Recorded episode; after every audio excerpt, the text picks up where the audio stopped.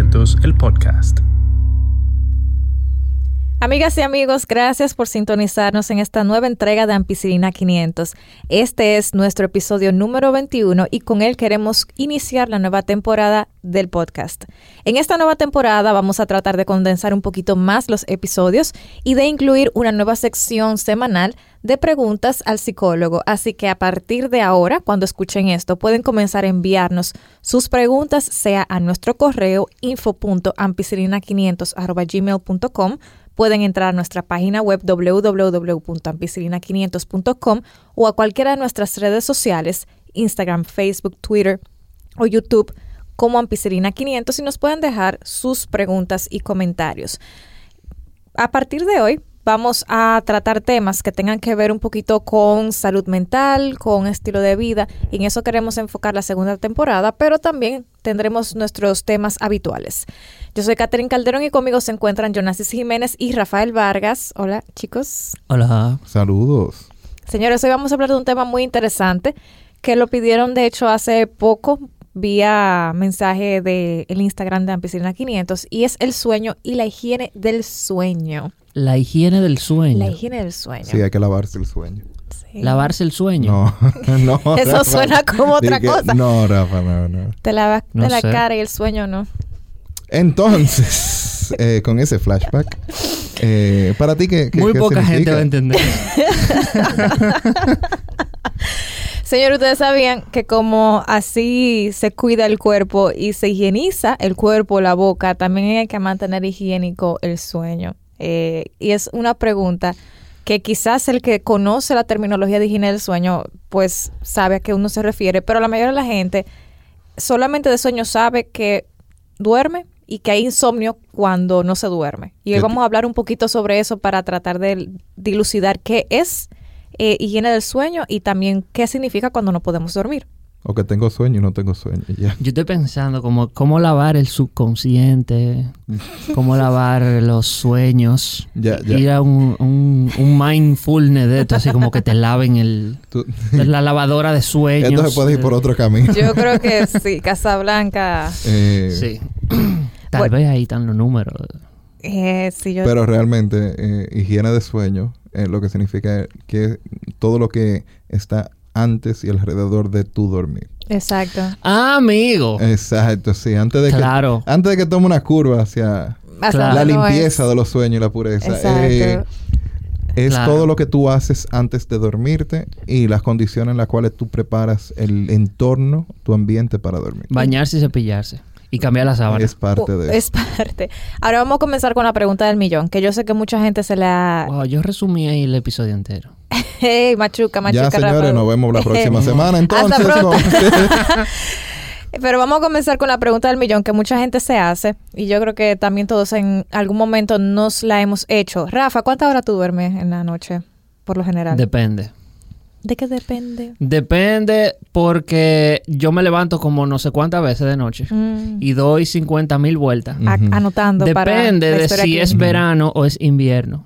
En verano se duerme poco. Sí. Yo busco dos abanicos en verano. En invierno a veces el frío no deja dormir. Es frío. El frío. ¿Y cuándo fue la última vez que a ti te dio frío? Bueno, Ay, tú sabes que Rafa vive para allá, para donde vive Doña Fefa. eso por es- ahí, Ah, por, los meses de enero. Se pone fresca. Exacto. Ok, ok. Y, y una cosa, los extremos no me dejan dormir. Ok, Yo tengo que estar como en un ambiente como... Neutral. Exacto. ok. Yo nací, ¿cuántas horas tú duermes? Yo no te dije cuántas horas. yo- Ay, No, pero tú, tú dijiste No. depende. Exacto, depende. De entre 6 y, y 8 horas. Ok, perfecto. Ok. ¿Y tú te sientes bien cuando duermes seis horas? O sea, que has descansado. Hay muchas cosas que contar también de- con eso. Porque hay días que yo duermo la noche entera, pero me levanto como si me hubiese pasado un rodillo por encima. Ajá. Hay días que a lo mejor yo no duermo mucho, pero me siento bien descansado. Ok. También. Y, y viceversa. ¿Y tú, Ok. Jonas, entonces cuánto duermes? Yo sé que es un tema delicado. Eh, yo en un día, una noche buena, qué sé yo, de 5 o 6 horas. ok. ¿Y tú te sientes descansado con esa cantidad? Nunca. Perfecto. La pregunta del millón es, ¿cuántas horas es necesario dormir? Eh, Pero eso lo han dicho la vida entera. 8 horas, ¿no? Y eso es lo que quiero aclarar ¿Cómo? el día de hoy. No es que no sea así, pero es interesante que hasta ahora no hay investigaciones concluyentes que digan cuántas horas idealmente un adulto debería dormir. Si hay una serie de parámetros y en dependencia de la guía que usted utilice puede ser puede haber muchos métodos para determinar cuántas horas una persona individualmente necesita dormir. Algunos dicen que hay que dejar a la persona que se duerma y verificar a cuántas horas pasan desde que se duerme hasta que se levanta de forma espontánea. Y en teoría eso podría significar que una persona se sienta adecuada durmiendo esa cantidad de horas. Otros dicen, no, mira, eh, lo ideal sería experimentar con diferentes rangos de horas cuando tú duermes 6, cuando duermes 7, cuando duermes 8, cuando duermes 9 y verificar cómo tú te sientes al otro día. De forma general, el consenso hasta ahora es entre 6 y 8 horas, pero siempre tomando en cuenta un punto muy importante que Jonasis mencionó de forma indirecta cuando yo le hice la pregunta, y es cuánto tiempo tú necesitas dormir, de forma que cuando tú te levantes, tú te sientas refrescado, capaz de moverte durante todo el día sentirte alerta, eh, incluso cuando tú estás haciendo actividades aburridas o monótonas. Si tú estás conduciendo o si, tú estás, por ejemplo, lavando ropa o sentado en tu escritorio, estás escribiendo, estás haciendo una actividad continua, repetitiva y te estás durmiendo, significa probablemente que no estás descansando adecuadamente. Entonces, ustedes saben que igual va a depender de la edad de la persona. Los niños en dependencia de la edad, van a necesitar más horas que los adultos. Incluso los niños necesitan tomar siestas. Yo no sé si ustedes lo obligaron a yo tomar siestas. A, yo conozco adultos que No, parecen niños durmiendo. En, en España yo creo que... eh, Bueno, ya la siesta es obligatoria prácticamente. No, gente que se levanta a la una del día, así como... Eh, sí. te, to- te hicieron... No, que yo recuerde, ¿no? Como que no me obligaban a tomar siesta. Inclusive, yo no prefiero dormir, como que tomar siestas durante el día. Ok. Como que no, no es mi determinación. Yo, si pudiera elegir, si fuera tan fácil elegir, si pudiera elegir, yo preferiría como que descansar durante la noche y no necesitar de nuevo reponerme. Pero, eh, como tú dices, no hay un estudio que especifique cuántas horas es lo que necesita cada cuerpo, porque cada quien funciona diferente y tiene diferentes niveles de sustancias químicas en su cuerpo que le permiten tener eh, que su nivel de energía fluctúe o de, de, de qué tan conscientes estén.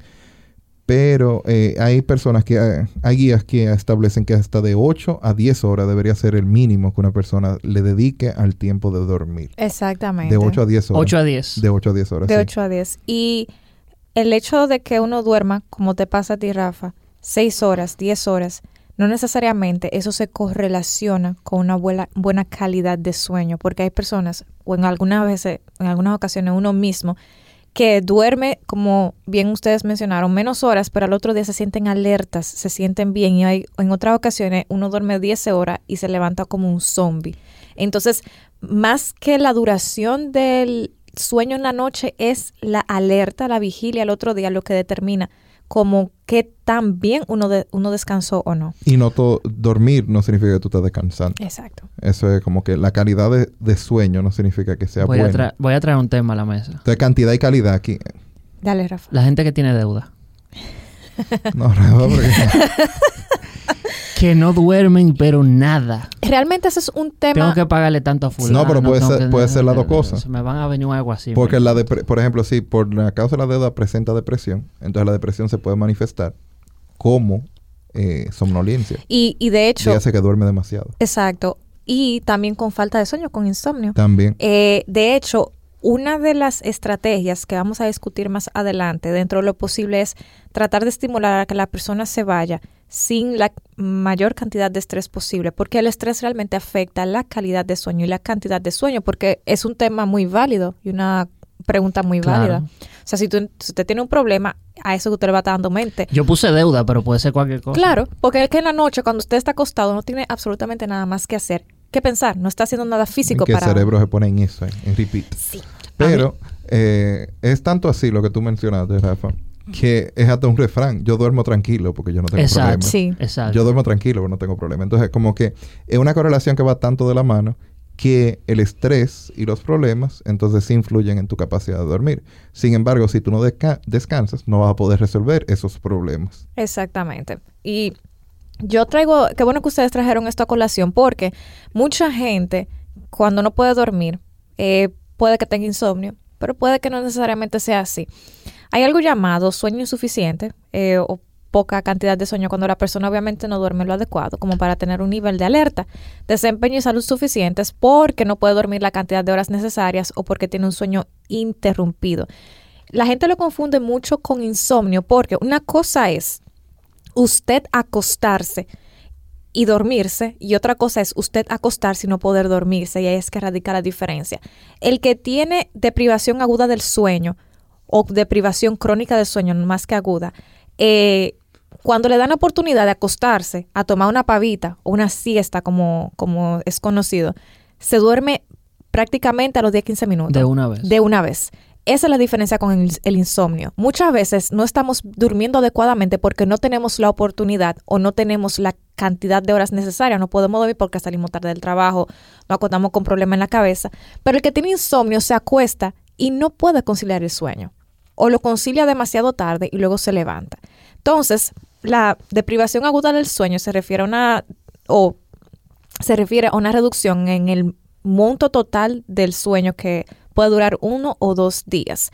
Eh, la, la, deprivación crónica del sueño es esa que sucede luego de semanas o meses y se caracteriza por una disminución en la cantidad de sueño y por un porque la persona al otro día no funciona adecuadamente. Básicamente porque no pudo dormir o no tuvo la oportunidad de dormir. Eh, y esa es la diferencia, como decíamos, principalmente con el insomnio.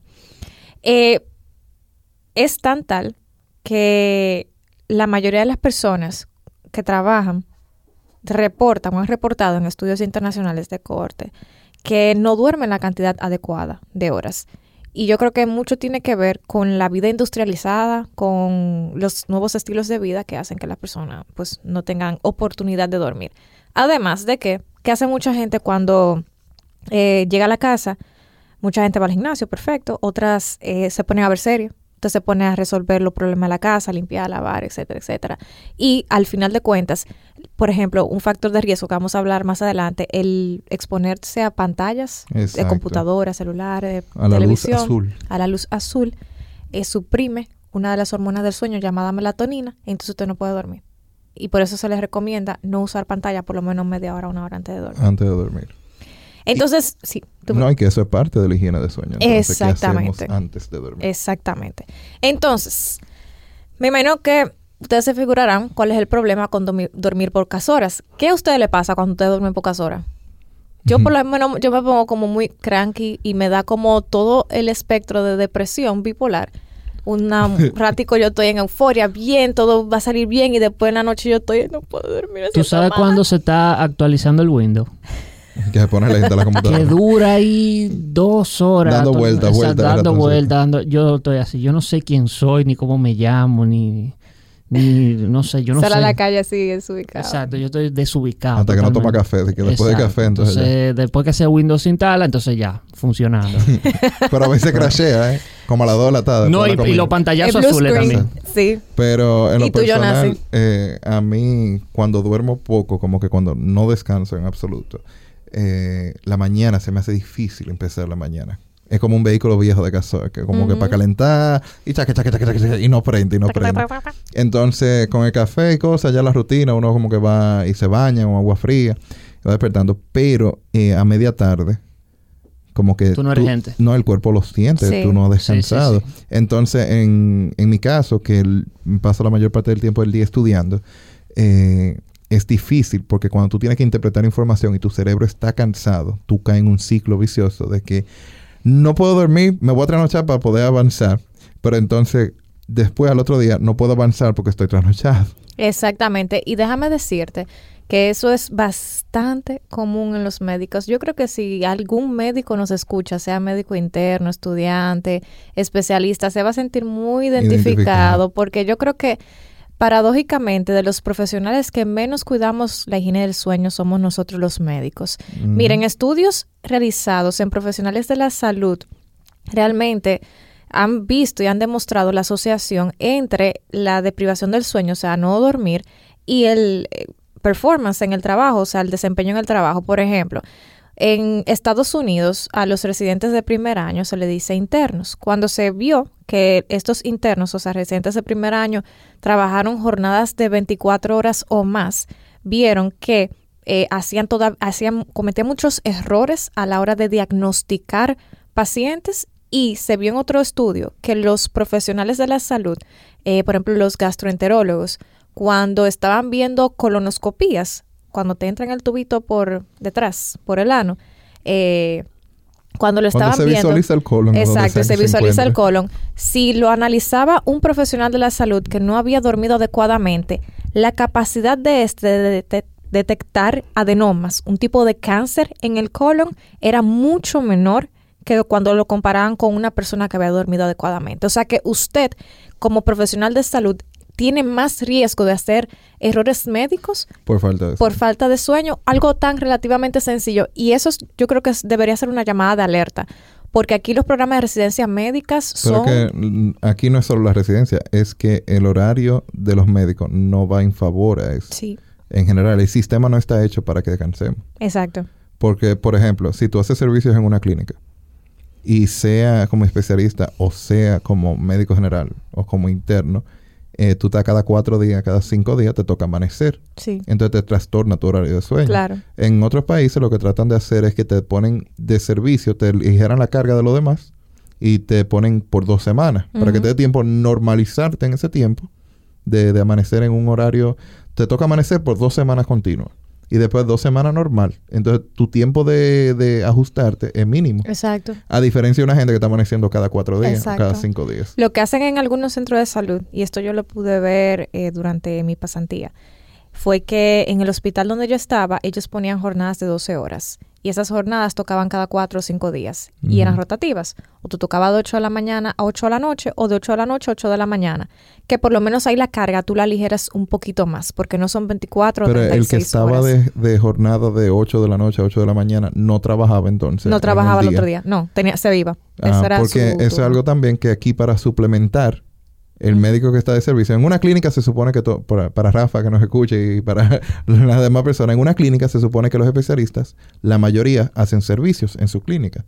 Pero ellos dan su consulta durante el día. Servicio es amanecer. Ajá, servicio de amanecer. Entonces, que si llega una emergencia de su especialidad, lo van a llamar a ellos. Exacto. Entonces, eh, si tú entraste a dar consulta, te despertaste a las 7 de la mañana, preparaste a los niños, qué sé yo qué, llegaste a consultar a las 9, audiste clase en la universidad, de 9 hasta las 6 de la tarde y a las 6 te toca de servicio hasta el otro día. Es posible que tú amanezcas la noche entera en la clínica, en la emergencia, y al otro día, a las 9 de la mañana, tú, tú sigues dando consulta hasta el final del día. Y eso es algo que pasa muy a menudo. Sí. Y luego la consulta no sirve para nada porque una gente que tenga tantas horas trabajando. No, los pacientes dicen, ah, pero el doctor estaba como raro hoy. Pero es posible que tu salud corra riesgo. Sí. porque- Exacto. Señores, y, y no hay que irse tan lejos como para la medicina, porque se ha demostrado que cuando uno pierde horas de sueño, aunque sean una o dos horas de sueño, la atención que uno le, le da a, eh, el- a eventos simples y a resolver Problemas, problemas sencillos y también complejos es mucho menor. Y la capacidad para uno hacer problemas, por ejemplo, matemáticos o lógicos, disminuye bastante. Afecta también el humor y la capacidad de tomar decisiones. Eh, puede afectar el humor, la- puede promover a que haya más irritabilidad, menor energía, menor libido. Dígase tú, cranky. En, irritabilidad, Catherine, en irritabilidad. Gracias. Ah. Fue, que, fue que tú dijiste, en ese momento dijiste otra palabra. que puede también afectar la capacidad de tomar decisiones, puede causar disfunción psicológica. Y usualmente eso desaparece cuando uno duerme adecuadamente y ahí uno se da cuenta de la importancia del sueño. También puede provocar somnolencia y algo que se llama microsueños. Eh, ustedes saben que muchas veces uno no puede controlar la cantidad de sueño que uno tiene por muchísimos factores, pero eh, el cuerpo, como es inteligente, trata de compensar ese, ese factor. Entonces lo que hace es que entra en algo llamado microsueño para tratar de conseguir un poco de descanso. Y eso puede ser particularmente peligroso porque usualmente se presenta cuando estamos haciendo actividades monótonas, repetitivas o que no requieren un grado de concentración muy alto, por ejemplo, manejando. Y realmente déjenme comentarles. Pero no en este país. bueno, Aquí requiere de mucha atención déjame, manejando. déjame puede comentarte pasar, puede pasar. que un compañero mío, eh, que él está haciendo la residencia de psiquiatría, él, su primer año hace medicina interna. Eh, Rafa lo conoce. Y él tuvo dos ocasiones en la cual, en la cual, en la cual él le pusieron tanto trabajo y él tuvo que prácticamente trabajar 36 o 48 horas normal, corridas que es normal. que es totalmente normal en una residencia, y él se fue a su casa a las 6 de la tarde en Santo Domingo, hora pico, y él se durmió y Y chocó. Y tuvieron que darle su licencia médica y todo, por y fue fueron en dos ocasiones. Entonces, era tanta la carga, y en Santo Domingo el, traba- el, el tránsito es Terrible. caótico, y como quiera, él chocó. Pero no te vayas lejos. Como que yo conozco a alguien también que estaba haciendo su residencia aquí en, en el Cabral y ella iba llegando a su casa. A la hora, ella no estaba de servicio ese día y le, la dejaron salir del hospital como a las 4 de la mañana. Pero ella tenía que estar ya a las las siete. 6. A las 6 Wow. ya tenía que estar porque tú sabes que reúno el fin, tenía Sí. que llegar temprano. Tenía que estar a las 6 en casa. Eh, a dos cuadras de su casa. Ella le dio un pote de luz y le cayó el pote de luz encima del vehículo. Wow. Eh, entonces, eso fue porque ella, ella se durmió. Ella Claro. dijo, como que me dormí. Y esos son los que te atienden a ti. ¿no? Lamentable. No, pero que ese es el sistema de acá. Como que no, como que quizá nosotros, lo, Catherine y yo lo hablamos tan normal porque lo hemos visto así. Exacto, y lo hemos vivido. Exacto. En- ¿Cuál- ¿Cuáles son los monarcas del sistema de salud? pa? Bueno, No, eh, ¿tú entonces. quieres que nos cierren este- entonces, el, el podcast? Hablando este? de sueño. A ustedes, eh, a mí no. Eh, señores, el, el el podcast y sueño el futuro. Entonces, hablando de sueños, Rafa, es bueno recalcar que decíamos antes que calidad y cantidad no es lo mismo. Exacto. Entonces, muy importante para el sueño. No, por eso, algo que Catherine decía al principio, no existe una guía de que duerme ocho horas y ya tú vas a descansar toda tu vida, como que ya eso es lo que tú necesitas. No. Diferentes personas y diferentes situaciones de vida y factores estresantes tienen diferentes requisitos. Entonces, dormir 10 horas, hay personas que pueden dormir 12 horas, de verdad. Se acuestan a las 8 de la noche y a las 8 de la mañana hay que despertarlo. Y no significa que ellos despierten descansados. Sin embargo, a veces uno está tan cansado y toma una siesta de 20 minutos, 40 minutos y tú te despiertas que descansaste más que lo que dormiste en la noche anterior Sí. y, y en menos tiempo. Entonces, por eso, eso tiene que ver con el ciclo de sueño y si tú entras o no en una etapa de REM, Exacto. que es una etapa del, del- del sueño en la cual tú de verdad, tu cerebro logra procesar la información. Como que... Eso y- tiene también mucho que ver con la juventud. sí, Catherine lo dijo anteriormente también. Los niños necesitan dormir cuando están Pero yo digo, por ejemplo, no es lo mismo yo amanecer cuando tenía 20 años que ahora. Ah, claro. No, claro que no. Yo podía amanecer y voy para adelante y no y importaba tomando nada. también. Exacto. Y, y ahora es como que yo no puedo, yo no puedo hacer eso. Tu, tu Eso cuerpo tiene- no está en- de acuerdo, ¿no? Exacto. Y tiene, o sea, tiene que ver bastante con la edad biológica y cronológica que tú tengas, por supuesto. Pero incluso a tu ritmo de vida y a tu nivel de vida, con las horas que tú te sientas descansado al otro día, tú tienes que ser capaz de hacer tus actividades de la vida diaria a tu ritmo y a tu nivel que en que tú te sientas bien. Quizás tú no puedas hacer las mismas 10, 15 tareas que tú hacías a los 20 años, pero las 10, 15 tareas tú las puedes hacer a tu ritmo y a tu nivel y sentirte Claro. descansado. Entonces, realmente incide un poquito la edad, pero igual, tú puedes tener 16 años y dormir muy mal y que eso se vea afectado en tu vida y puedes tener 60 años y dormir mal y que eso se ve- que afecte. O sea, tiene que ver la edad, pero tiene que ver más eh, cómo tú duermes y cómo eso se manifiesta y a medida día. que tú envejeces, duermes menos. Exacto. Es parte de la fisiología normal. Exactamente. Como que las personas mayores requieren de menos cantidad Sí. de sueño. 5 a 6 horas yo ya están como un Sí, yo 30. como que me veo eh, despertándome más temprano todos los días. Ah, bueno. Eso, eso es signo de, de edad. Va entrando en edad. Otra, otra cosa que afecta la cantidad y la calidad de sueño es en la calidad de vida. Básicamente, como hemos hablado, esos individuos de los que dimos los ejemplos, en un momento específico se, vi- se vieron con menor calidad de vida porque sufrieron accidentes y sufrieron consecuencias directas a su salud. Eh, se ha visto, aparte de lo que hablamos, de la, la parte de la productividad, la parte de los cambios en el humor, que afecta también a las relaciones sociales, intrapersonales con el esposo, compañero de trabajo, con el medio en general, puede afectar directamente sobre la salud cardiovascular. Y tú se- lo ves y tú dices, este tiene problemas. Sí, Este tipo tiene problemas en su casa. Inclusive ya hay especialidad que es medicina del sueño. sí. Como una ¿En especialidad. serio? Sí, dentro de la neumología de- hay una especialidad que es medicina del sueño. Sí, en el país. Ah, pero una hay subespecialidad Ajá, de, ne- una de neumología. subespecialidad. Una sub sub. De neumología. De neumología. ok. Ajá. Exactamente. Sí, y aquí en Santiago hay centros. Ya hay dos. Y en Santo Domingo también. Yo hay. sé por lo menos dos hay aquí en Santiago de Ujú. centro de medicina para Esos el sueño. son los que tratan la famosa apnea del sueño. Correcto. Exactamente, que es muy peligroso. Que eso Sí. lo vamos a tratar en un episodio. eh, Sí. Más a- quizás. Sí, vamos a tratarlo. Te en ponen uno- unos anuncios ahí en la calle. Sí, porque en el periodo de apnea, para dar un preview, en el periodo de apnea, tu cerebro no está recibiendo oxigenación. mm, Porque es el que ronca y se queda. y quedó y ahí se mismo. queda. Y se queda y dura un rato y después.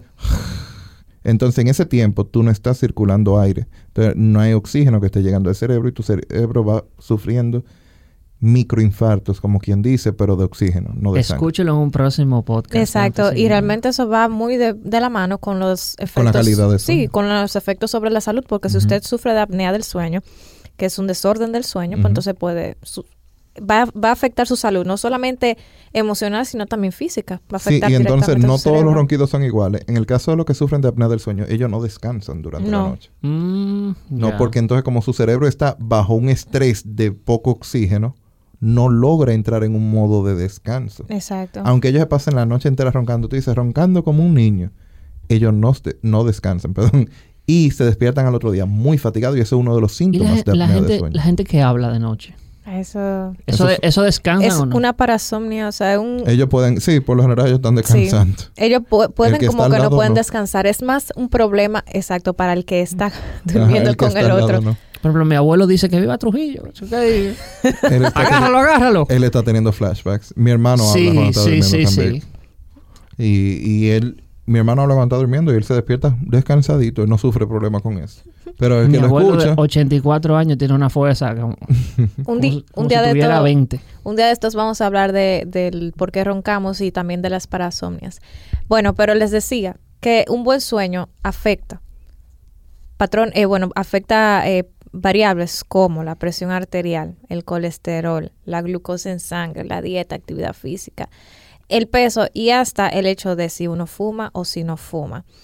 Y eh, eso es importante mencionarlo porque en un país, bueno, en esta región, Latinoamérica y América, sufrimos mucho de enfermedades cardiovasculares y se ha visto realmente una asociación entre una baja calidad de sueño, entre dormir menos de seis horas, con la aparición de estos factores de riesgo. O sea que es bien importante controlar eh, esa variable de sueño. Yo quiero tomar un momentito para que mencionemos un poquito de los síntomas de lo- del insomnio. Yo creo que la mayoría de las personas probablemente en algún momento han sufrido de lo que hablamos anteriormente, que es básicamente de privación de sueño, que no puede dormir porque no tiene las horas suficientes o por alguna razón no se puede quedar dormido. Pero, pero, que, eh, perdón, eh, para agregarle eso de privación del sueño, por lo general eh, la persona está tomando acciones que no le permiten dormir. O que el ambiente tiene acciones que no le permiten dormir. Bueno, en ese caso, si tú agarras tu teléfono y tú estás en Instagram o tú estás en una red social y estás acostado en la cama, no puede decir que no puedes dormir, sino que tú te estás deprivando de, en vez de estar durmiendo, estás estimulando tu cerebro. Exacto. Sin embargo, ahora con insomnio, Exacto. Entonces, en el, en el insomnio, ustedes saben que el insomnio puede ser, en dependencia de cuándo aparezca y cuánto dure, puede ser agudo o de, de- o corto o puede ser crónico. sí. Crónico casi siempre es el que dura eh, menos, eh, perdón, más de tres meses. El agudo es el que dura menor de tres meses. Está muy influenciado por estresores que pueden ser físicos, psicológicos, psicosociales, interpersonales, como por ejemplo haber perdido el trabajo, alguna muerte cercana, divorcio, un malentendido, una pelea con algo. Usualmente se resuelve cuando el estresor se elimina. Eh, pero, ¿cuál es el problema? Que muchas veces mientras se elimina el estresor vamos haciendo patrones de sueños inadecuados. Entonces, el insomnio usualmente eh, ocurre por lo menos, el crónico, tres veces por semana y que por lo menos dura tres semanas, eh, tres meses o más. La mayoría de las personas que sufren de insomnio lo tienen o lo reportan por meses largos o hasta por años. Hay un tipo de insomnio que es en el que en el cual la persona tiene problemas para dormirse, o sea, para iniciar o mantener el sueño, y hay personas que reportan que una vez se levantan no pueden volver a dormirse más o que se levantan muy temprano. Y usualmente eso se, se clasifica en dependencia si la persona se levanta media hora, media hora antes de su hora de levantarse o más. Y aclararle que en el caso del insomnio, a diferencia de privación del sueño, como dijimos, de privación tú estás tomando acciones que no te permiten, no te facilitan dormir. Sin embargo, en el caso de insomnio, tú te aíslas, tú tomaste todas las decisiones correctas, dejaste de usar el teléfono media hora antes, no tienes televisor encendido, te bañaste, la temperatura está a tu gusto, como dijo Rafa anteriormente, como que estás cómodo, la cama está limpia y todo, y tú te acuestas ahí y tú no logras conciliar el sueño, tú duras una hora, tú tienes 40 minutos, una hora y tú no puedes dormirte. Entonces a partir de ahí es que comienza a llamarse insomnio, ya cuando tú físicamente tú no, no puedes iniciar el sueño. O cuando tú te duermes y te despiertas muy fácilmente y no puedes reconciliarlo de nuevo. Exactamente. Usualmente los pacientes que tienen insomnio reportan una o más noches que no pueden dormir nada y luego una noche que duermen bien.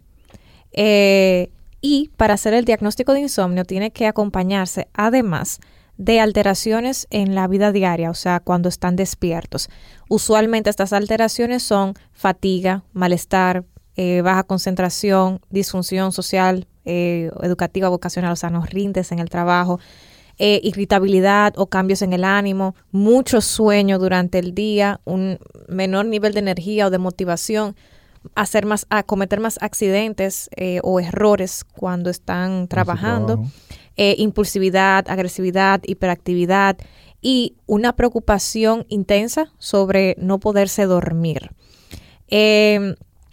ahora, ya que hemos hablado un poquito sobre deprivación de sueño, un poquito sobre insomnio, fueron pinceladas a lo que vinimos. Y lo más importante, la lección realmente que yo quiero que se quede de este episodio, la higiene del sueño, cómo se logra. Jonas ya habló un poquito de eso, me pareció excelente. Básicamente la higiene del sueño es todo lo que usted hace para promover un buen sueño, un sueño saludable, deseablemente. Entonces, primeramente, primero es tratar de verificar cuántas horas usted, particularmente usted, necesita para lograr un buen descanso. Y yo creo que uno se puede hacer hasta un diario de sueño. Hay muchas aplicaciones en la cual usted hasta puede ponerlo sobre su cama, el celular, y él con el mismo celular le va a medir qué tantas veces usted entra en sueño REM, o podría decir más bien, usted entra en sueño REM, que es el sueño reparador, eh, a qué hora idealmente se debería levantar o entre qué rangos de hora. Y muchas aplicaciones utilizan hasta una alarma que va aumentando en intensidad para no despertarlo de repente ni en medio de un sueño REM. Exacto, pero eh, esas aplicaciones también, para que usen la tecnología a su favor, ahora con los smartwatch con los relojes, inteligentes. y los smart bands también, que son las bandas que usan para el fitness tracker. Algunas también tienen funciones para el sueño, en la cual esas sí son más confiables para decirte, ah, mira, tú estás haciendo un REM. Eh, un REM, como dijo Catherine, es parte del ciclo del sueño y es la parte donde uno descansa, pero no dura la noche entera en REM. Un REM puede durar 15 minutos. Pero lo ideal es despertar justo después de y no durante. Exacto. No queremos entrar como mucho en la técnica, en técnica de, de, la mecánica del sueño, pero básicamente hay varios ciclos durante el sueño y usted descansa en el REM. En, esa fase cuando tú te sueñas. Esa la, ah, usted, mm, bueno, es durante el REM. Hay una parte es como al principio del REM y otra es como a mitad de REM. En dependencia de cómo usted sueñe, puede ser que usted, por ejemplo... Del tipo de sueño también. Exacto. Hay unos sueños que son malos, los terrores nocturnos, y hay sueños que son pesadillas, en dependencia de en qué fase del sueño se presenten, va a ser o terror nocturno o pesadilla. Pero si usualmente uno sueña... Un sueño normal también. O sea, no tiene que ser todo negativo. Exacto. Pero eh, el asunto es que para uno sentirse cansado tiene que hacer la etapa REM. Y entonces a algunas personas lo que le cuesta es que pueden durar siete horas durmiendo y vienen a hacer un REM justo antes de despertarse. Y por eso las alarmas inteligentes son buenas, porque si te despiertan durante un REM, aunque tú hayas descansado la noche entera, tú te vas a sentir cansado en la mañana. Exacto. Entonces, eso, eh, los smartwatch, usarlo, ya que tenemos la tecnología, utilizar la conveniencia con las aplicaciones. Hay una que se llama Sleepy Town, que yo lo he usado. Que te va creando casitas por cada vez que tú... Ahora, esta no te mide el sueño. Ella lo que te prohíbe utilizar el teléfono. Exacto. Así mismo se llama la aplicación Mm. Sleepy Town. Y tú desde que tú le dices a qué hora tú te quieres acostar, acostar todos los días, a qué hora te quieres despertar. Y entonces ella, a partir de esa hora, si tú usas el teléfono, eh, te multa. Como que en tu pueblecito no va creciendo. Y te Ah, motiva. como la granja de- Sí, del Facebook. de- Bueno, pero te, no sé, pero te motiva a, a no utilizar el teléfono Claro. para que tú entonces puedas concentrarte en dormir. Yo usaba una cuando tenía Android, eh, Sleep Like a Droid, eh, y era muy chula, porque yo la ponía en mi, en mi cama.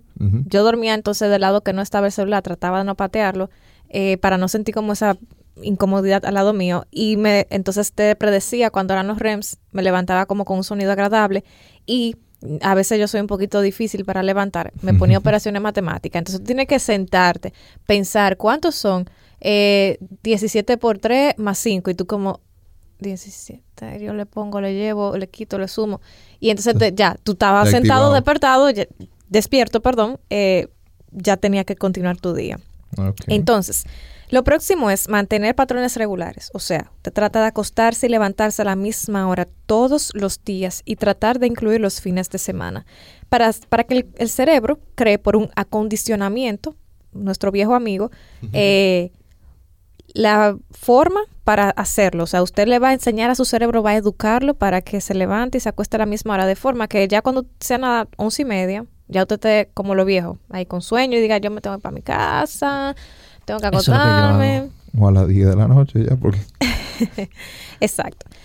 Una muy importante es evitar el uso de dispositivos que emitan luz, especialmente luz azul, y antes de acostarse. O sea, tablets, televisión, celular, laptop. Y aunque usted le ponga la aplicacióncita que pone la pantalla mami eh, anaranjada, lo ideal es no utilizarlo para evitar entonces la exposición a la luz, que es lo que usted le va a dejar, no, le va a impedir dormir. agregándole a esto, eh, algo que, que lo pudiéramos tratar con, con la psicóloga invitada en otra ocasión y que lo mencionamos en nuestro episodio anterior, es que aunque la luz azul y, los, y el uso de dispositivos nos mantiene alerta y eh, truquean a nuestro cerebro a pensar que todavía es de día, también pasa algo. Eh, como mencionaba anteriormente, Rafa dijo, el estrés y los problemas también te, te impiden el sueño o te lo dificultan. Cuando usamos muchos dispositivos, cuando, cuando son las 11 de la noche y estamos en nuestro celular, estamos en Instagram, estamos viendo cosas. De la misma manera que pueden llegar cosas positivas, pueden llegar también problemas que nos estresan. Ay, tú te acordaste de otra cosa, de otro problema, que hay que pagar la luz, que hay que pagar. Entonces, ya esa hora es bueno mantenerse un poquito aislado de los medios que puedan traer problemas, Claro. porque además de la luz azul, también te estresan y te mantienen alerta. Por eso una de las eh, pautas también es realizar actividades relajantes antes de dormir. O, en su defecto, no estresarse antes de dormir. O sea, esa serie que usted ve que es de tiro, es de, de punta. exacto, de suspenso, de drama intenso, de, de estrés, pues la podemos ver a otra hora o, cuando, o no, no inmediatamente antes de dormir. Una cosa muy importante que yo siempre le digo a los pacientes cuando se quejan de que no pueden dormir es que utilicemos la cama solamente para dormir. Cero Netflix and chill. La parte de chill sí, porque eso se admite. O sea, usar solamente la cama para dormir si usted tiene pareja para tener relaciones sexuales, pero evitar sentarse, acostarse, a leer, chatear, hacer otra cosa, porque así igualmente acondicionamos y educamos al cerebro a que se acostumbre Que lo haga en otro sitio. Exactamente. Eh, evitar utilizar alcohol o cigarrillo o hacer ejercicio intenso antes de acostarse. Eh, igual con las bebidas de la- con cafeína, tratar de limitarlas a la mañana y de después de la hora de almuerzo, pues no utilizarlas. Eh, evitar las siestas, eso es muy importante. Y si son necesarias, que se limiten a 30 minutos o menos. Promover el, sueño en el lugar donde usted va a dormir, o sea, tratar de que sea lo más oscuro posible, que tenga una temperatura adecuada, que usted se sienta cómodo, que huela bien, que esté limpio, como usted se sienta bien. Y algo muy importante, no forzar el sueño. Si pasan 15 minutos y usted no se puede dormir, levántese donde usted está. Haga una actividad repetitiva, tómese un tececito, tómese un poquito de leche y trate de quedarse dormido en otro lugar. Cuando usted ya esté cogiendo ese sueñito, vaya para su cama e intente quedarse dormido así. Si luego de usted haber practicado estas medidas de higiene de sueño y pasan dos o tres semanas y todavía no puede conciliar el sueño adecuadamente, entonces es bueno que vea un especialista. En este caso recomendamos siempre los especialistas de sueño, pero igual un médico internista puede orientarlo. Em, hay medicinas para tratar, para ayudar a dormir, pero eh, lo que siempre se trata es de trabajar con los hábitos que son los que van a ayudarle durante el resto de, su vida.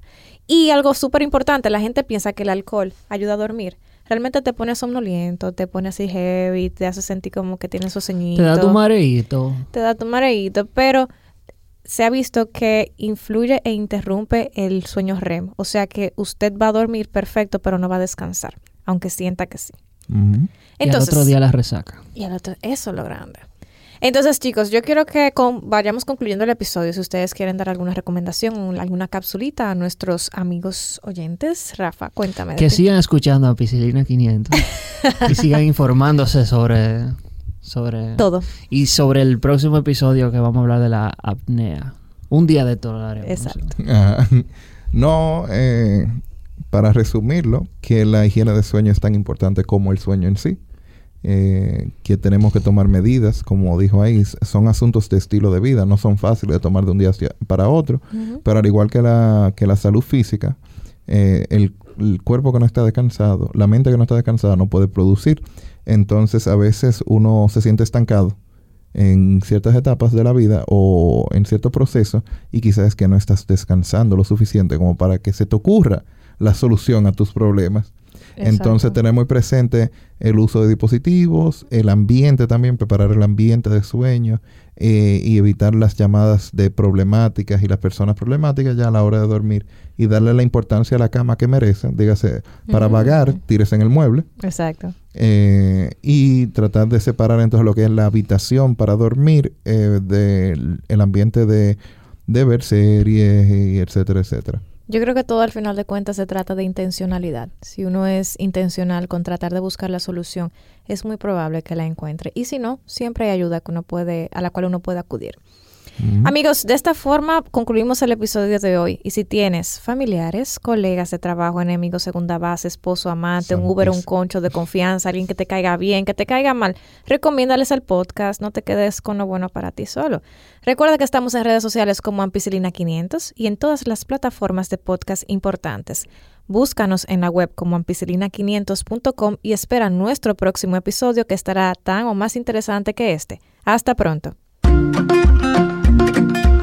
Y en el próximo episodio de Ampicilina 500... La gente dice que si se cruza se muere. Si se cruza se muere. Pero, pero no se muere. Pero no, nunca se cruza. ¿Nunca se cruza? No.